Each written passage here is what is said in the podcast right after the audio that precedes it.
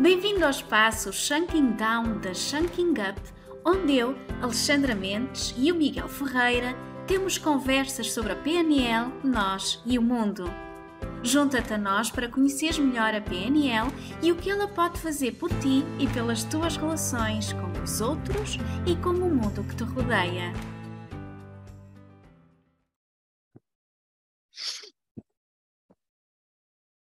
Yeah. Olá, Miguel, boa tarde. Olá, Alexandra, como é que estás? Estou ótima. E tu? Não chega Está... tanto, mas estou perto. Estás quase, estás quase lá. Quase Só falta um danoninho, não é? Para isso, para aí, para aí, para aí. Venho de uma semana bastante interessante, por isso estou, sinto-me muito feliz hoje. Aham. E, e a semana não podia terminar melhor. A não ser aqui com a nossa conversa, mais um episódio, Shanking Down, que vamos gravar. Bem-vindo e bem-vindos a todos que nos acompanham. Hoje vamos gravar o quarto episódio da terceira temporada, Shanking Down, destas nossas conversas. E vou fazer as contas, no total nós já gravamos 42 episódios. Hum? Uhum. Maravilha, estamos quase a fazer bodas de ouro. Ok, então vamos gravar o nosso 43 episódio. E deixa-me aqui dar a informação a quem, nos, a quem nos acompanha, que nós estivemos a falar, nós, eu e tu, sobre o conteúdo destes próximos episódios e concluímos que seria interessante trazer para as nossas conversas algum conteúdo mais específico um, e é abordado nas certificações Practitioner PNL. Portanto, vamos entrar, mergulhar em conteúdo de programação neurolinguística e apresentá-lo de uma forma bastante um, informal e um, mostrar a relevância que este conteúdo tem. Em primeiro lugar, o sentido que faz para nós, é? e a relevância que ele teve para nós e também de que forma é que um, vocês que nos acompanham, que estão a ouvir e a ver, podem também usufruir dele. E quem sabe despertar a curiosidade para pesquisarem um pouquinho mais, irem atrás e quererem saber mais. Então, o que trazemos para o episódio de hoje é um dos modelos mais interessantes que a programação neurolinguística tem o modelo da comunicação em programação neurolinguística. Todos nós que passamos pela escola nos devemos recordar do que aprendemos sobre comunicação. Existe um emissor, existe um receptor, existe um canal, existe uma mensagem, existe um código e, por vezes, existe ruído interfere na forma como a mensagem chega ao nosso receptor. Portanto, a mensagem que nós queremos transmitir pode não chegar da mesma forma ao receptor conforme nós a quisermos transmitir.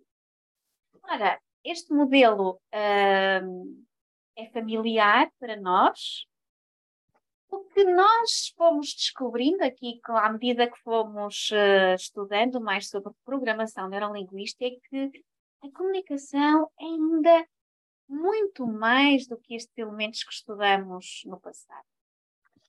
E é sobre isto que vos queremos falar hoje, sobre o modelo da comunicação em programação neurolinguística. E para isso, hoje também vamos introduzir aqui uma, uma inovação. Vamos partilhar uma imagem neste episódio para poderem ir acompanhando uh, este modelo. E uh, se, se, nos estão a ouvir apenas e depois, se tiverem curiosidade, podem ver uh, o vídeo no, no YouTube ou então pesquisar na internet o modelo de comunicação em PNL e vocês vão encontrar este esquema. Ok? Passo a palavra ao Miguel para ele introduzir este modelo, em que é que ele consiste e qual é a utilidade, porque é que ele é tão interessante para aprendermos a comunicar melhor e a perceber como é que funciona esta coisa, não é? Da mensagem que eu quero transmitir e a forma como é que o outro a recebe e o que é que está aqui no meio e que relacionado com isto. Miguel, modelo da comunicação em programação neurolinguística. O que é que difere este modelo do modelo tradicional que nós aprendemos? Ora bem, Alexandra, o modelo da comunicação, que entretanto tu se calhar podes projetar para poder explicar melhor, um, o que é que ele difere? Difere, uh, sobretudo, na forma como cada um de nós recebe a informação. Ou seja, com certeza que há um emissor, há um receptor, há um canal, há uma mensagem, e aquilo que acrescenta o modelo da comunicação, neste caso, um dos modelos principais e um modelo conceptual, onde toda a programação neurolinguística depois é aprofundada e trabalhada, dentro destes itens que estão aqui, uh, é a maneira como cada um de nós recebe a informação que lhe chega. Há pouco tu mencionaste que a informação que nós passamos ao outro pode não ser tal e qual a forma como nós queremos passar. Alexandra, a informação que eu te passo para ti nunca é aquilo que eu te quero passar exatamente, pela simples medida que tu vais pôr coisas tuas. Isto significa o quê? Significa que nós estamos sempre a interpretar aquilo que nos difere uns dos outros, para além do aspecto físico, dos valores, dos princípios que cada um defende como regras, vamos chamar isto de regras, é a maneira como cada um de nós interpreta o mundo à sua volta. É?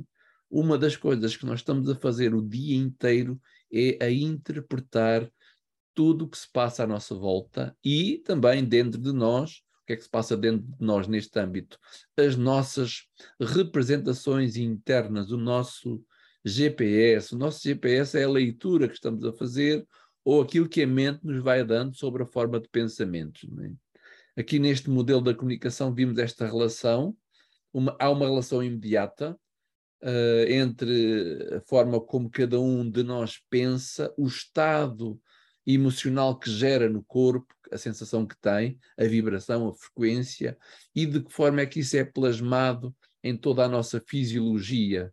E quando falamos de fisiologia, falamos de corpo, falamos de expressão não verbal, não é? uh, que por si só também é o nosso comportamento aqui nós vamos encontrar que a forma como cada um de nós está organizado internamente, em termos de mochila, utilizamos muito esta metáfora da mochila. A mochila não é mais do que aquilo que eu apanhei no caminho e a forma como, eu, como tudo foi organizado dentro de mim, que me leva a interpretar e depois a reagir às situações. É? E é isto que trata o modelo da, um modelo da comunicação, uma explicação simples e lógica de o que é que está por trás do comportamento das pessoas, seja comportamento verbal ou comportamento não verbal. Não é? Por outro lado, e como base central de aprofundamento, se eu quero atingir resultados na vida, e penso que todos nós queremos resultados na vida, e a programação neurolinguística ocupa-se muito com esta questão, ajudar a pessoa a ter mais e melhores resultados, então eu preciso de melhorar a minha performance pessoal, o meu comportamento, a minha atitude, a minha ação. A minha ação vai provocar uma reação. Uma reação adequada, positiva, que eu, ok, é isso que eu quero, ou então uma não reação que não está de acordo aquilo que eu quero. Portanto, o que é que sucede aqui? O lado da causa, como nós falamos já na sessão anterior, uh, o lado da causa leva-me a retificar o meu comportamento para que o resultado também mude. Esta ação, este comportamento que está aqui assim plasmado no modelo da comunicação é derivado. Como é que se formam os nossos comportamentos? Como é que se formam as nossas reações? O que é que está por trás de todas as ações que nós temos ao longo do dia? É esta relação que está aqui assim desenhada entre estas representações internas, o estado, a fisiologia. Isto vai gerar uma motivação para a ação. E como diz a palavra e bem, motivo para a ação. O motivo é interno, é a leitura pessoal, a ação pode ser externa ou pode ser interna, o pensar sobre algo também é uma ação. Basicamente, o que é que isto trata aqui muito? Uma das definições uh, mais comuns da programação neurolinguística é o estudo da experiência subjetiva. Ora, onde é que nós encontramos aqui a experiência subjetiva? É o pensamento. O nosso pensamento está então aqui representado pelas nossas representações internas.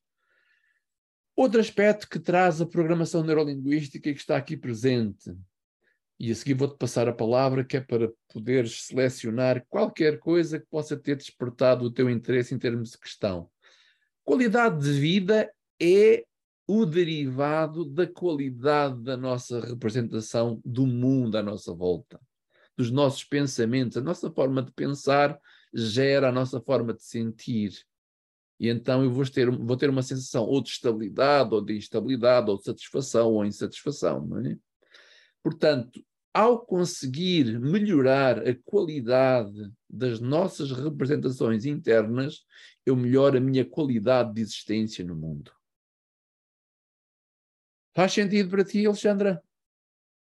Totalmente. Totalmente. E, adorei a forma como tu apresentaste o modelo e fez-me pensar que este modelo é, é muito mais do que um modelo de comunicação. É, na verdade, é, é, um, é um modelo sobre a forma como nós experienciamos o mundo. E este, este modelo faz-me lembrar uma coisa que eu já ouvi, não sei se, se foste tu ou outra pessoa que, que disse, mas já ouvi várias vezes. Nós na verdade, um, acho que não é possível para nenhum ser humano percepcionar a realidade tal e qual como ela é. Isto é, a quantidade de estímulos a que estamos expostos a cada instante, e há estudos que dizem, eu até tirei o número, nós estamos expostos a 2 milhões de bits de informação a cada instante. Não é possível para um ser humano absorver esta informação toda. Daí, ali nos filtros, portanto, a informação que nos chega através dos cinco sentidos, existe um conjunto de filtros pelo, pelos quais esta informação é peneirada e passada. Um, e, e, já lá vamos aprofundar um bocadinho a questão dos filtros e dos metaprogramas que também estão aqui representados, um, a informação que depois efetivamente fica acomodada e que nós retemos e que nós organizamos. Isto mostra que nós não conseguimos percepcionar o mundo como ele realmente é, mas acabamos por o percepcionar como nós somos. Ou seja, todos estes filtros, todos estes filtros pelos quais a informação passa, as generalizações, as omissões e distorções, tomado à nossa mochila, à nossa vivência pessoal e a, todas a, a toda a nossa memória e experiência adquirida ao longo dos anos, como tu disseste, forma aqui um conjunto de representações internas sobre os acontecimentos externos, eu formo na minha mente uma representação daquilo que está a acontecer, e isso vai gerar então em mim os tais estados, a minha fisiologia, o meu corpo vai um, atuar em conformidade e então o meu comportamento vai ser gerado de acordo com toda esta informação que na verdade acaba por ter interpretação como tu acabaste de dizer. Eu acho mesmo muito interessante este modelo porque ajudou-me não só a perceber melhor a forma, a, perceber o que, porque que eu me comporto da forma como eu me comporto, porque é que eu faço aquilo que eu faço, as razões, mas também o outro, a perceber melhor o outro, porque é que o outro faz, se comporta desta forma. E é uma, este modelo ajuda a, um, criar aqui um, uma, uma maior empatia uh, quando nós conseguimos perceber melhor uh, isto que está aqui representado neste modelo.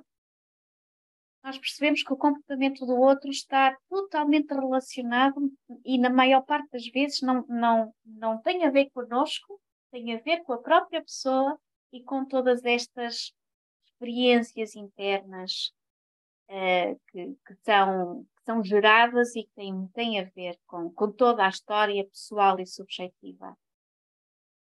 Um, eu vi aí no teu não verbal alguns sinais de concordância ou não concordância com algumas coisas que eu fui dizendo.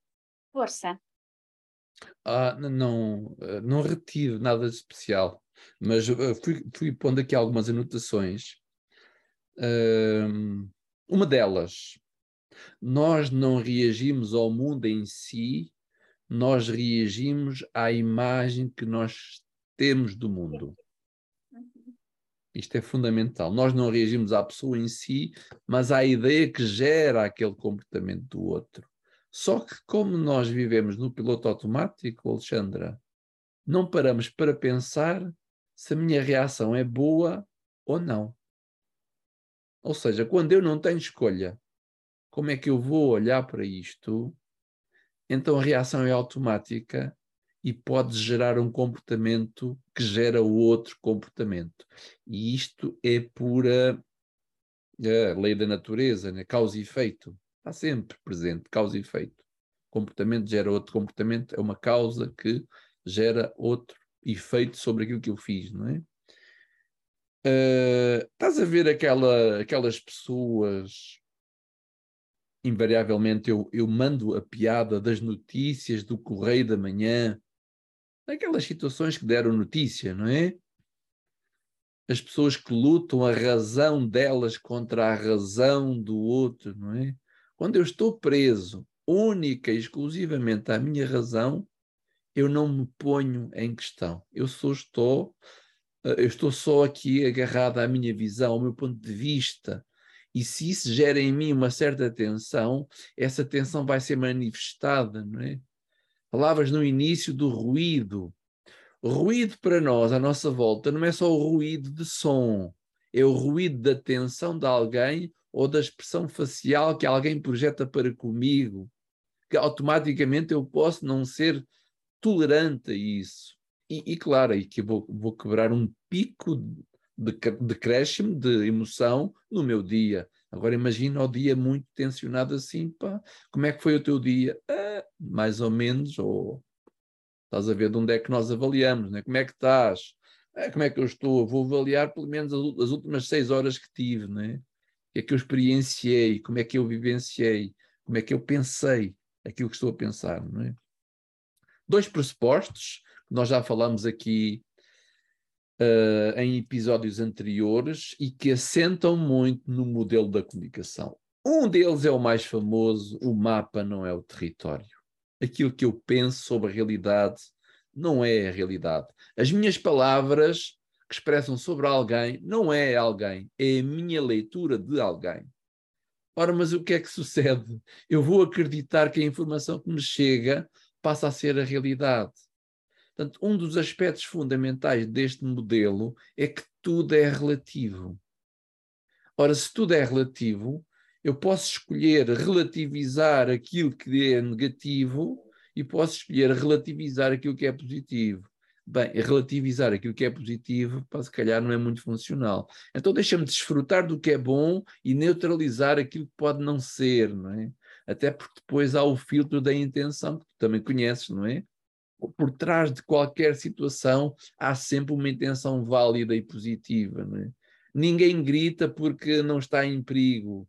Ninguém faz algo que não é ecológico, ou seja, que não prejudica alguém se não, ter um, se não, se não tiver o benefício com isso. É?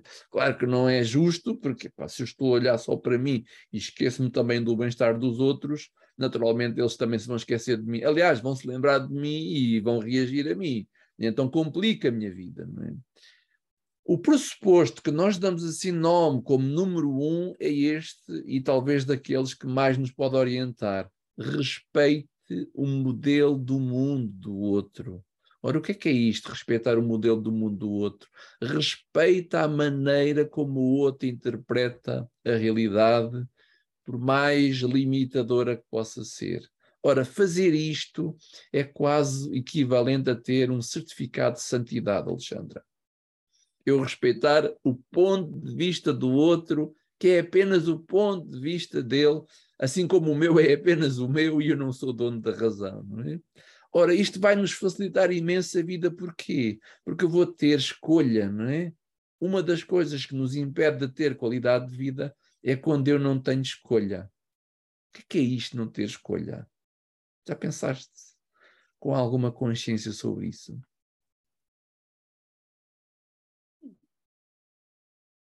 Olha, aparentemente às vezes eh, parece que não temos escolha, mas pelo menos uma escolha temos sempre. Como é que eu escolho lidar com isso? E esse, este tipo de pensamento tem-me ajudado muito. Sim, a qualidade de vida melhora.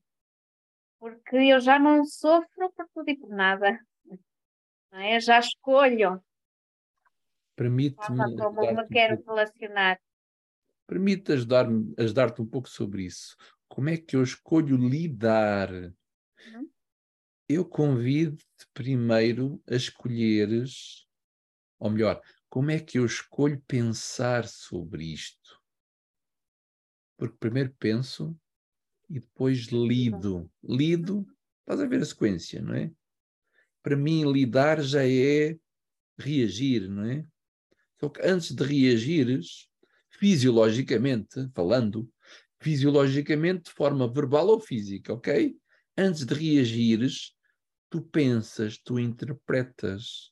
E se a tua interpretação, se o teu mapa, se o teu pensamento, se a tua representação interna já não é equilibrada, o estado tão pouco vai ser e a reação pode ser caótica.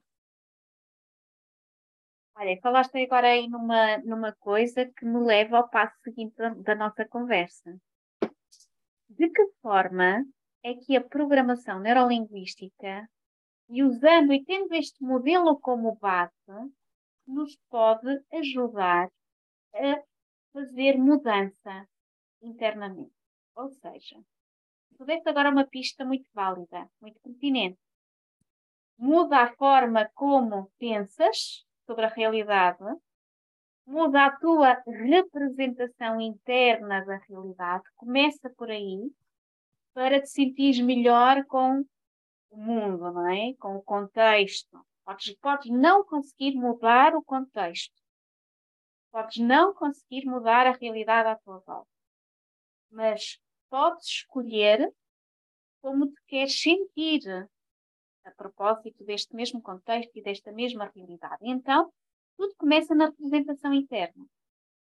Um dos tripés um, um, um dos, eh, uma das áreas onde nós podemos operar em programação neurolinguística para um, fazer mudança, transformação pessoal, é precisamente aqui, na representação interna. Muda a forma como uh, pensas sobre as coisas e, a partir daí, o estado de uma forma mais rápida vai mudar, o estado interno, as tuas emoções, a fisiologia do teu corpo vai também transformar a forma como se posiciona face ao desafio ou à situação que tens, logo o teu comportamento também vai ser diferente daquele que tens em, tipicamente em piloto automático. Portanto, uma das formas para operar mudança, para fazer mudança, transformação pessoal é trabalhar a representação interna. Certo? Certo. Deixa-me vender o produto agora. Força. Teoricamente falando, faz sentido. Uh, muda a forma como pensas e muda a forma como sentes. Teoricamente falando, faz sentido.